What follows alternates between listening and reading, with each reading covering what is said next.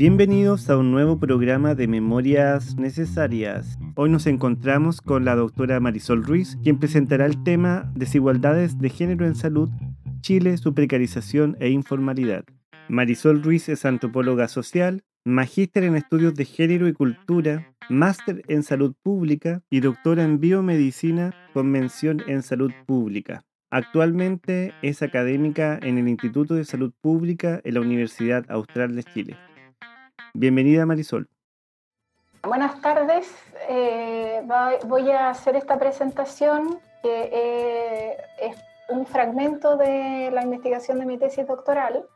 La denominé Desigualdades de Género en Salud, eh, Chile, su precarización e informalidad, porque en la tesis en realidad lo que estudié fue cómo impacta el empleo informal en, en las desigualdades en salud y eh, también desde una perspectiva de género, entonces eh, aquí focalicé más eh, los resultados que tienen que ver con las desigualdades de género. Para empezar, quería partir con dos reflexiones que no son mías.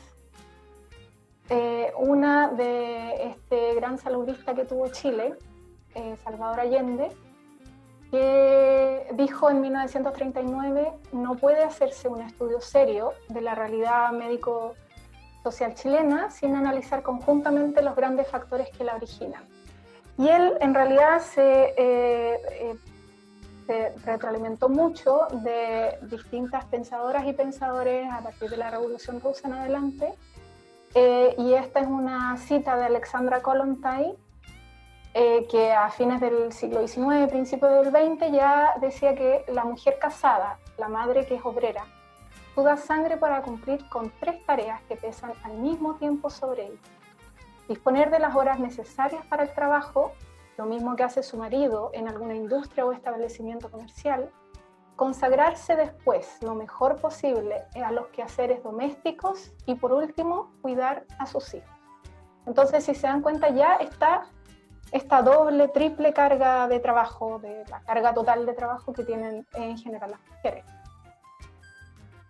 Ahora, eh, en esta tesis eh, fue un poco colonizada por el marco conceptual de los determinantes sociales y las desigualdades en salud, pero eh, quería, a, partir del, del, transcurso de la investigación, en realidad había que develar más, dar cuenta de las relaciones de poder porque estas relaciones de poder eh, están determinadas por contextos que a su vez eh, dan cuenta de las interacciones, de los distintos ejes de desigualdad que, componen estas, eh, estas interacciones como el género, la etnia, la clase social, la edad y el estatus migratorio, por nombrar los principales. Entonces, todas estas interacciones se intersectan, se van articulando y se vuelven eh, eh, se, corporizan en las personas. Se, produce la síntesis de estas interacciones, que en realidad son intersecciones, en las personas. Entonces, todas estas desigualdades no son posibles de fraccionar eh, ni de, o sea, son, todas son parte de la experiencia cotidiana que se vive porque es una interacción constante y que da cuenta del término de interseccionalidad o en inglés lo que se llama interseccionalidad. Y las características de la interseccionalidad en el análisis de las desigualdades en salud tienen que ver con que se reconoce la naturaleza relacional de la desigualdad social, porque eh, da cuenta de relaciones de poder. Eh, también da cuenta de cómo intersectan los ejes de desigualdad con otras dimensiones, por ejemplo, la educación, eh, la, la, vivienda, el transporte, la salud también. Eh, hay un énfasis en el contexto histórico-geográfico, eh, es muy situacional y hay una mirada puesta en lo que la interacción pone de manifiesto acerca del poder. Y lo importante son las relaciones de poder y develar esas relaciones de poder. Esto que em, es un, eh, un, componente más teórico, en la tesis lo que hicimos, se, se, quiso relevar a partir de, la, de los patrones de género como un modo eh, de manifestar todas las eh, desigualdades que acarrean esos patrones Voy a hablar eh, preferentemente en plural porque en realidad la tesis fue un esfuerzo colectivo impresionante. más que más allá de, mi tesis individual, fue un pensamiento colectivo, no, no podría haberse dado si es que no hubiera una sincronía de pensamiento colectivo. Entonces, algunos antecedentes del estudio de los patrones de género está Margaret Mead, que es una antropóloga eh, que por ahí por eh, principios del siglo XX eh, hizo muchas investigaciones antropológicas que dieron cuenta de estos aspectos culturales, los patrones de género, en las relaciones entre hombres y mujeres. Y también está el aporte fundamental de otra pensadora filósofa, de Simone de Beauvoir, de, que en 1953 escribió que la mujer no nace, sino que se hace. Entonces, dando cuenta que el género es una construcción cultural y por lo tanto relativizando el esencialismo femenino que estaba muy en boga en esa época y que sigue estando eh, en, muchos discursos conservadores. Entonces, eh, se determina que el género es un eje transversal donde se intersectan los demás mecanismos. La categoría de género eh, es fundamental para, para dar cuenta como un aspecto diferencial significa la desigualdad social y los patrones de género, como dice Pierre Bourdieu, dan cuenta de relaciones de poder que están inmersas en un sistema de jerarquía y escalas entre los sujetos que conforman una sociedad. Ahora, el trabajo, por su parte, tiene eh, un, una, eh, eh, tiene un papel fundamental en la sociedad, es articuladora de procesos sin embargo, en el, en el, trabajo, el trabajo mismo también se ha, servido como excusa para esta división espacial, para lo que se denomina como división sexual del trabajo, que muchas autoras feministas lo sitúan a partir de la revolución industrial. Entonces se han generado diferencias socioespaciales que van intensificando las desigualdades mismas, porque se perpetúan espacios de dominación masculina a partir de dos escenarios distintos. Por una parte está el trabajo productivo, que es el espacio público, que tiene mucha valoración social y que goza de remuneración, y el trabajo reproductivo, por otra parte, eh, que se vive en el espacio privado con una devaluación social y simbólica, y esa devaluación repercute en la institucionalidad, hay una invisibilidad institucional y también hay mucha institucionalización de, eh, de esta devaluación, y por supuesto no tiene remuneración. Pero el trabajo reproductivo y el trabajo productivo están íntimamente ligados, son parte del mismo proceso y sin el trabajo reproductivo el trabajo productivo no es posible. Eh, y esto eh, es así, o sea, no, no existe eh, producción sin reproducción. Entonces el espacio va a ser un lugar donde se afirma y ejerce el poder, hay una violencia sutil, simbólica o inadvertida, como como dice Bourdieu, pero todo esto finalmente se cristaliza en la institucionalidad. Eh, hay algunos autores que han señalado que, eh, eh, que el empleo es una vía de inclusión social, pero producto, en, la historia más reciente de Chile, producto de, sobre todo de la dictadura cívico-militar de 1973, eh, que, modificó el Código del Trabajo, eh, una serie de, leyes ahí que cambiaron toda nuestra estructura eh, institucional, institucional y ya lo vamos a ver después de pensamiento también. Hay un aumento de las políticas de flexibilidad laboral y flexibilización de la fuerza de trabajo. Hay un, hay un fomento por, o sea, se fomentan una competencia por más horas.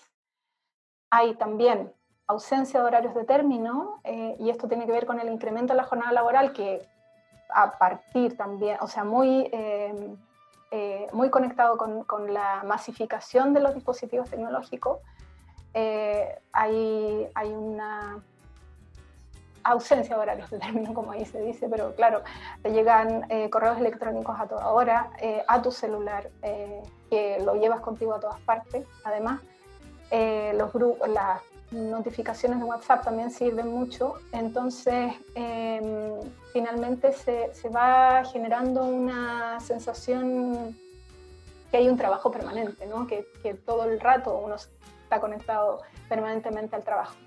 ¿Para qué vamos a hablar del, del, contexto pandemia, porque ahora todo está revuelto, todo es parte de un mismo escenario, público, privado, todo ocurre en, en el ámbito de la casa para las personas que estamos confinadas. Entonces, eh, entonces ahí hay, por una parte, hay una flexibilidad de la jornada de trabajo, porque eh, tenemos que congeniar distintas, eh, distintas labores reproductivas a la vez que hacemos lo productivo al mismo tiempo.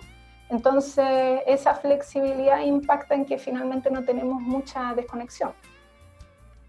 Y también, producto de estas legislaciones de la dictadura, hay eh, una fuerte disminución del poder sindical y esto repercute en, que no hay, en, que eh, el equilibrio de poder se desbalancea completamente. El, poder que está dado por, eh, por el sindicalismo. ¿no? Entonces, sin poder sindical no hay, una, no hay una contrapartida que pueda hacerle al capital. Todas estas características generan una intensificación del trabajo, hay una intensificación también de la individualización, hay un discurso emprendedor que eh, atraviesa toda la sociedad chilena, eh, se convierte en sentido común este discurso del emprendimiento y de la emprendeduría, eh, y esto es algo que en realidad fue muy bonito a partir del 18 de octubre y yo vi cómo ese sentido común se desplazó. Espero que, siga ocurriendo, que se siga desplazando y se siga eliminando este sentido común eh, del emprendimiento, que, que, fue muy, que estuvo muy metido en la piel de la población chilena durante mucho tiempo. Entonces, también producto de esta intensificación del trabajo y este, eh, y este discurso emprendedor hay, mucha incertidumbre, porque el mercado laboral chileno en realidad eh, ha aumentado eh, su, empleabilidad, por llamarlo de alguna manera, fundamentalmente a partir del autoempleo. todos los años ha sido casi costumbre que ha crecido en, la gente ocupada eh, como eh, porque hay como un 30% de personas que son autoempleadas. Entonces eso habla de la mala oferta de empleos eh, protegidos, decentes, formales. entonces esta sensación de pleno empleo que había, que ya no hay, pero había en Chile, es producto y gracias al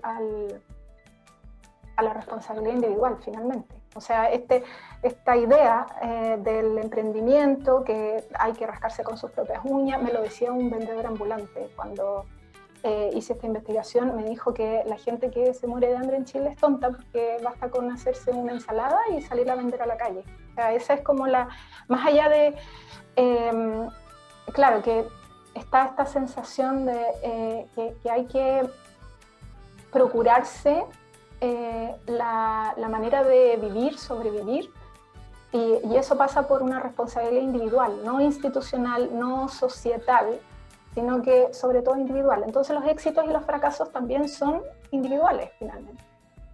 Eh, y, y, todo está conectado con la disminución del poder sindical, por supuesto, bueno, una serie de, de, factores. Entonces, eh, esta responsabilización individual tiene efectos sobre la salud, la calidad de vida y el bienestar de la población, porque acarrea problemas de salud mental como angustia, tensión. También hay una falta de reconocimiento, hay una sensación de incertidumbre, de angustia y estados depresivos que se han documentado. Eh, y hay un sufrimiento inherente al trabajo porque el nivel de calificación no se condice con las aspiraciones. Eh, la mayoría de las personas, de la población en Chile tiene una calificación eh, que no que, eh, que, no alcanza, con la que no se alcanza a tener empleos de buena calidad, sino que eh, esa, esa calificación solo alcanza para tener empleos de baja calidad y mal remunerados. Entonces ahí hay una, hay una frustración muy grande porque eh, la calificación no tiene que ver con las aspiraciones que, que las personas tienen de, eh, y que en una sociedad de consumo como la chilena se traducen en bienes materiales, ¿no? Eh, ah, pero también con con un montón de aspectos que, están hablando, que están ahí en el discurso de los medios de comunicación, de, eh, de, los comerciales, de la televisión, eh, de esta aspiración al, de la calidad de vida, tener una buena calidad de vida. Entonces todo esto genera desgaste corporal y saturación mental eh, para autores como de Jurs y Soto. Entonces, todo esto que es relatado de acuerdo, o sea, todo este entramado que tiene que ver con el trabajo se intensifica mucho más a partir de las desigualdades de género con la división sexual del trabajo y cómo estos roles y estereotipos se trasladan desde la esfera privada a la esfera pública. Entonces tenemos un mercado laboral que es segregado por género. Acá hay una segregación horizontal evidente entonces hay sectores eh, feminizados, eh, como por ejemplo el sector servicios, donde abundan mujeres, y tenemos sectores masculinizados, como el sector de la industria, la minería, camiones, para qué hablar, donde abundan hombres. Eh, y esto tiene que ver directa relación también con la valoración social que, que se le da al sector servicios, por ejemplo, versus al sector de la industria, la minería el transporte, eh, donde, em, donde acá en, la minería existe, existe un sindicato fuerte, existen ingresos eh, muy superiores, inmensamente superiores a lo que pasa con el sector servicios, donde los sindicatos son débiles, eh, donde no hay mucho poder de negociación y tiene una valoración bastante inferior que lo que le da a la sociedad. Luego hay otra segregación eh, que tiene que ver con las desigualdades de género, que es la segregación vertical, donde aquí las mujeres se quedan como en un escalafón inferior y, hay, un, hay una ausencia de puente hacia el escalafón superior que tiene que ver con acceder a puestos directivos o, de mayor valoración y, de ingresos, sin duda. Y estas, esto que es tan evidente, lo, voy a ejemplificar con, un, a ver si tengo tiempo, eh, con un caso que supe hace poco. En, en una orquesta eh, sinfónica de Alemania habían, estaban haciendo admisiones, hacían, admisiones todo el tiempo y se daban cuenta que habían muchas, eh, en las admisiones abundaban los, los hombres, los postulantes hombres, eh, sin embargo, las postulantes mujeres no eran tan aceptadas, no eran, eh, o sea, había una brecha de género. Lo que hicieron fue eh, poner un telón para evitar que la gente, que, los jueces o las juezas vieran quién estaba, quién estaba tocando el instrumento cuando estaban haciendo la admisión pero se continuaba viendo una brecha, se disminuyó un poquitito la brecha, pero continuaba viendo una brecha. Entonces no se, eh, eh, empezaron a probar distintas cosas y lo único que les dio resultado fue pedirles a todos los postulantes y las postulantes que se sacaran los zapatos eh, y que entraran al escenario descalzas con el telón y empezaran a tocar sus instrumentos y ahí fue impresionante cómo subió muchísimo la aceptación de la música versus eh, los músicos que no eran, no eran tan, tan sobre representados. Entonces, esto da cuenta de aspectos que tienen que ver con esa segregación vertical, o sea, eh, más, más allá de que existan comités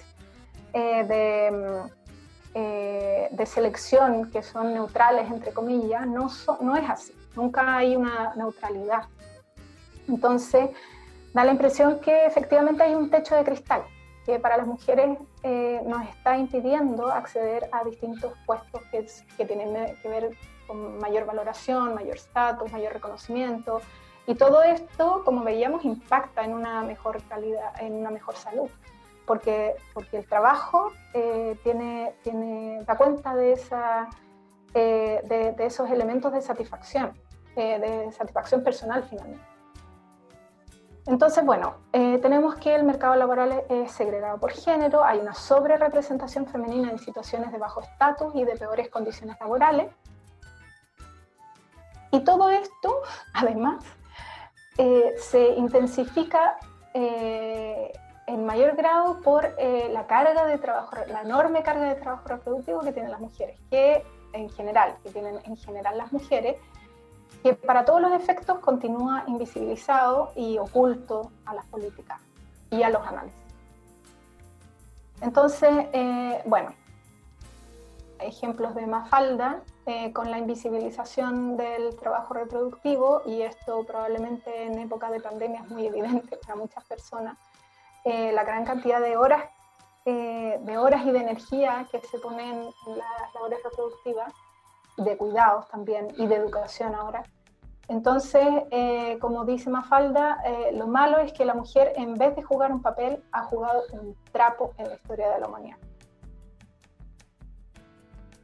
Ahora, eh, estas desigualdades de género se traducen en el, en, el, en el, empleo, en que hay mujeres con mayor presencia en trabajos informales por, lo mismo, por lo que veíamos. Como hay una gran carga de trabajo reproductivo, hay muchas mujeres que, que no tienen la posibilidad de, eh, tener un trabajo formal con horarios establecidos, con jornada de trabajo extendida, en fin, porque tienen que congeniar eh, todo el trabajo reproductivo eh, y de cuidado.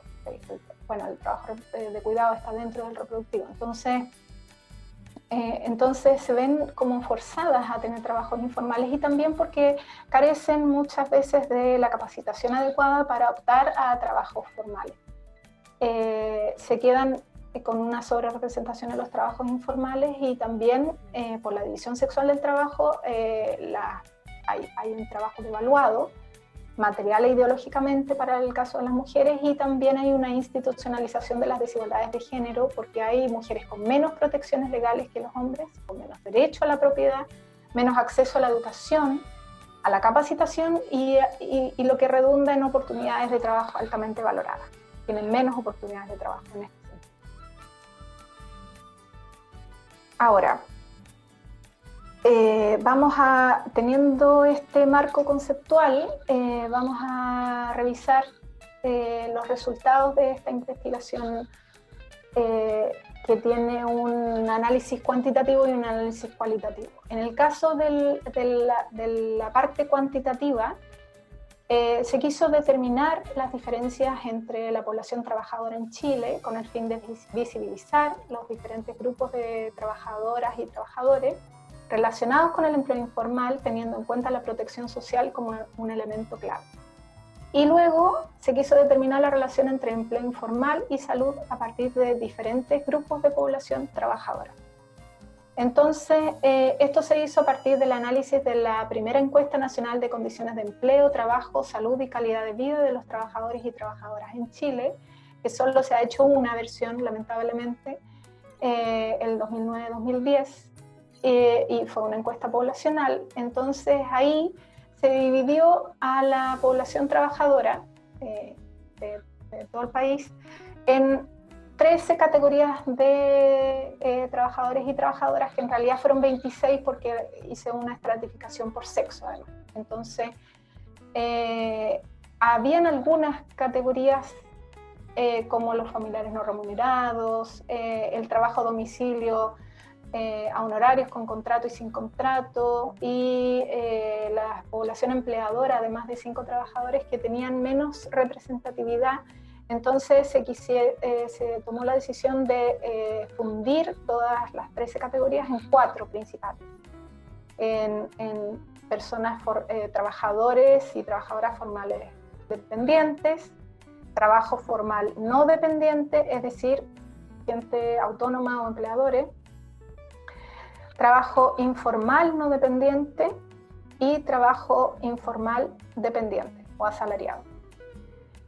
Ahora, eh, en relación con el trabajo informal, hay un 48,6% de mujeres en el trabajo informal versus un 39,8% de hombres en el trabajo informal. Si se dan cuenta, hay 10 puntos porcentuales diferentes entre hombres y O sea, las mujeres tienen mayor presencia en la informalidad en Chile. Esto es, eh, recordemos, con datos del 2009-2010. Entonces, eh, haciendo una regresión pasón eh, de la mala salud autopercibida, se observó que en los cuatro, cuatro grupos, recuerden, trabajo dependiente formal, trabajo no dependiente formal, trabajo no dependiente informal y trabajo dependiente informal, tanto en hombres como en mujeres, eh, observamos una gradiente parecida, es decir, eh, quienes están mejor finalmente son las personas que, que son no dependientes formales y quienes están peor son las personas, tanto hombres como mujeres, en, los, en, las categorías informales. Aunque en el caso de las mujeres, eh, los intervalos de confianza eh, no permiten señalar que, que, las, eh, que, las categorías informales están peores que las categorías formales.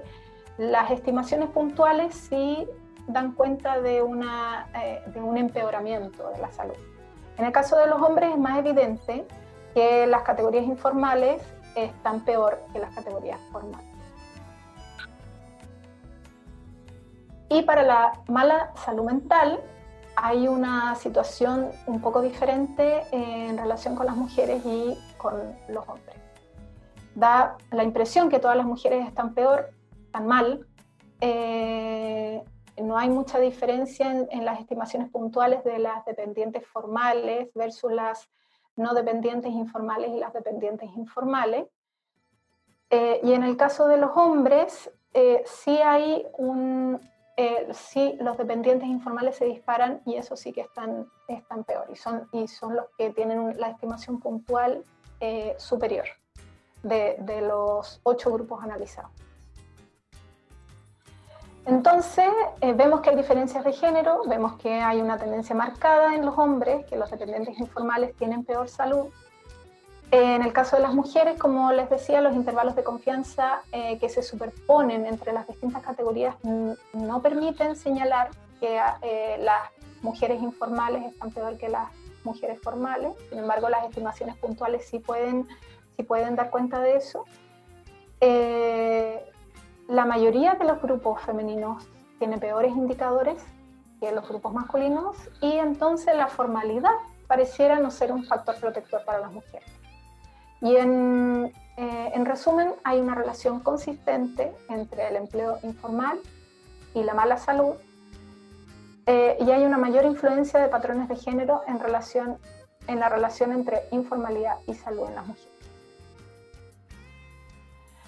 La siguiente, el siguiente análisis que se hizo fue eh, un análisis cualitativo para determinar el modo en que el empleo informal tiene un impacto sobre la salud y la calidad de vida de la población trabajadora en Chile.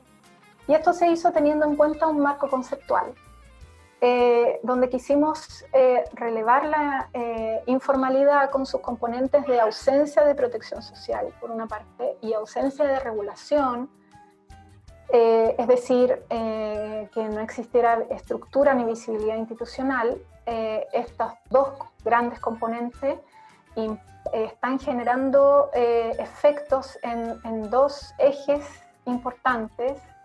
por una parte están las condiciones de vida, con dos dimensiones que detectamos, que son la incertidumbre y la falta de recursos materiales, y otro eje que son las condiciones de trabajo, con riesgos psicosociales, es decir, em, si sufro abuso, acoso, si no tengo reconocimiento en el trabajo, la falta de seguridad en el trabajo, que no tenga implementos eh, adecuados para trabajar, y la disponibilidad de tiempos e intensificación del trabajo, y esto lo vimos en el marco conceptual inicial, eh, que esta, esta, esta, eh, esta idea que se extiende la jornada laboral infinitamente, hay una ausencia de horarios de término, entonces no, no hay como eh, división entre, entre el trabajo y el resto de la vida. Todo esto impacta en resultados de salud y en las desigualdades en salud. Entonces, para focalizar eh, en la falta de protección social y la falta de regulación, eh, hay una cita acá que es la siguiente. En el área textil, todas nuestras compañeras que cumplen 60 años siguen trabajando y no trabajan hasta los 65, o sea, ellas trabajan hasta cuando ya no dan más. O sea, tenemos compañeras con más de 76 años trabajando en las empresas y eso es porque la jubilación es muy pequeña. No les alcanza para vivir, como además que hay también otra cosa que es tan engañosa, que los empresarios, no, mira, te voy a cotizar por el mínimo. para que tú saques más platita. Entonces se hizo como una costumbre y el más platita, después al momento de jubilar, no tiene, no le alcanza. Luego tenemos, siguiendo con, la conceptualización inicial, tenemos que este eje de las condiciones de vida, que tiene que ver con la incertidumbre y la falta de recursos materiales, queda reflejado en esta cita. Hay una frase que por ahí se cultivó, que para ser emprendedor hay que amar la incertidumbre, pero esto no amamos la incertidumbre. Entonces esto de fracasar una y dos veces, de pararse, este no es nuestro mundo, para ser franco. Y otra cita que dice, los empleadores, empleadoras, que son más nerviosos y más urgidos, los días de pago de IVA, los días de pago de sueldo, los días de pago de las leyes sociales son atados de nervios, porque cuando no les alcanza, entonces la vida del microempresario es todo lo contrario a lo que dicen los economistas, estos que pregonan el emprendimiento a todas luces. Lo pasan súper mal, hay suicidios, hay separaciones, hay mil cosas. Muchas veces el empresario es subsidiado, si es hombre o la mujer, que lava, que plancha, que se aseo, y viven del aseo porque el negocio no deja, o al revés. Si la mujer tiene un negocio y el negocio no deja, el marido lleva la plata. Ahora, respecto a las condiciones de trabajo, me gustaría dar cuenta, eh, darlo cuenta en, en dos citas distintas. Las mujeres de la fruta son las más vulneradas. Es el trabajo más precario que hay en este país. O sea, después de las casas particulares, donde tú tienes que ir a servirle a la patroncita, después de la industria de la confección, que hoy día se fue toda para la casa, las mujeres ahí están en un trabajo extremadamente precario, porque con sus cosas, con su propia infraestructura de una casa, tienen que hacer las costuras, la confección para los talleres. Esa es la precariedad más absoluta porque no tenéis ni un beneficio, no tenéis nada que te pueda respaldar para que te puedas ir a un médico, un consultorio, no tenéis nada. Bueno, así son las temporeras entre las casas particulares, las textiles y las temporeras, ese es el segmento que hoy día está moviendo el país. Esto dicho por una trabajadora dependiente formal que es dirigente. Y otra cita eh, del, del, mismo perfil de trabajadora dirigente. Acá una vez nosotros como central hicimos una denuncia que era sobre las compañeras que trabajan en los supermercados, que no les daban permiso y por lo tanto ellas usaban pañales porque ya no aguantaban porque no podían dejar la caja. También sabemos, por ejemplo, que las compañeras que trabajan en el salmón, en las grandes frigoríficos, cómo sufren. También todas tienen cistitis. Y de repente no se dan cuenta y se dan solas. O sea, eso también lo conocemos. Yo creo que la realidad del trabajo de las mujeres en Chile es muy precaria. También están las compañeras campesinas que tienen, suponte tú, que siguen fumigando con ellas y que hay una gran cantidad de mujeres que sus hijos tienen malformaciones. O sea, ese es es este país que está en la OCDE, que son las contradicciones enormes. Entonces, eh, todo esto impacta en los resultados en salud y en las desigualdades en salud. Pero este diagrama que teníamos, donde está la informalidad, con la falta de protección social, con la falta de regulación, que impacta en dos ejes como las condiciones de vida, las condiciones de trabajo y que tiene su repercusión en, malos resultados en salud y en las desigualdades en salud, también está cruzado por otros elementos de desigualdad que eh, logramos identificar, porque eh, hay eh, personas, porque no todas las personas informales son iguales, hay, hay informales que, son, que tienen una precariedad mayor, y los elementos de desigualdad tienen que ver con las redes de soporte, que tantas redes existen si tienen redes, si no tienen redes. Mientras menos redes tengan, más elementos de desigualdad hay. También la posesión de bienes, si poseen bienes o no, si tienen la casa propia, por ejemplo, si tienen una conciencia sobre los autocuidados o no, súper importante para tener buenos o malos resultados de salud. Y por último, la composición y protección del hogar, si, es, eh, si tiene jefatura de hogar, monoparental, eh, ahí todo, todo eso intensifica las desigualdades y esto también está cruzado eh, todo por la división sexual del trabajo. Entonces los elementos que explican estas desigualdades de género observadas son las dinámicas específicas de los sectores feminizados, como lo veíamos en, la parte de conceptualización al principio, hay una falta de independencia económica, las mujeres sienten que no tienen, eh, que, no les alcanza, entonces muchas dependen de sus maridos y siguen con una relación eh, perpetuando eso. Eh, disculpen los gritos de fondo, que es mi hija. que está jugando y hay cargas totales de trabajo que son más elevadas en la población femenina. hay una invisibilidad institucional porque las mujeres son responsables finalmente de la reproducción social, pero esto no se ve, no se ve, no se legisla, no, no existe.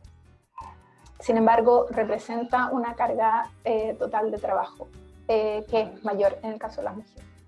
Y hay una falta de priorización de las necesidades propias. ¿Por qué se priorizan las demás? En una casa de cinco miembros, seis miembros, da lo mismo, tres miembros, siempre las mujeres suelen ser las que quedan al último, eh, porque primero se tienen que cubrir el resto de las necesidades del hogar y luego las de ellas.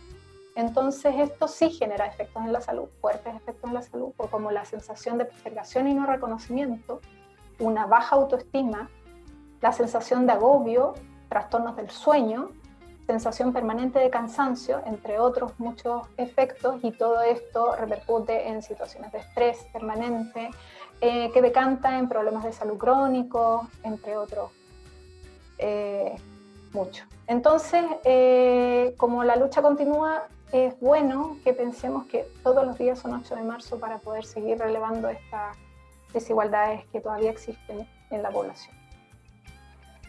Eso es. Muchas gracias.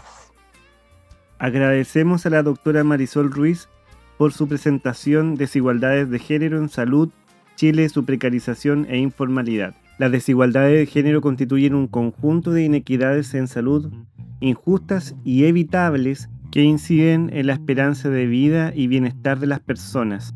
Es necesario generar transformaciones culturales que permitan fortalecer la igualdad de género y los procesos democráticos en todos los ámbitos de la vida social, política y cultural del país. Esto no solamente va a responder a las transformaciones legales, sino a los pequeños cambios micropolíticos que debemos hacer en nuestra sociedad.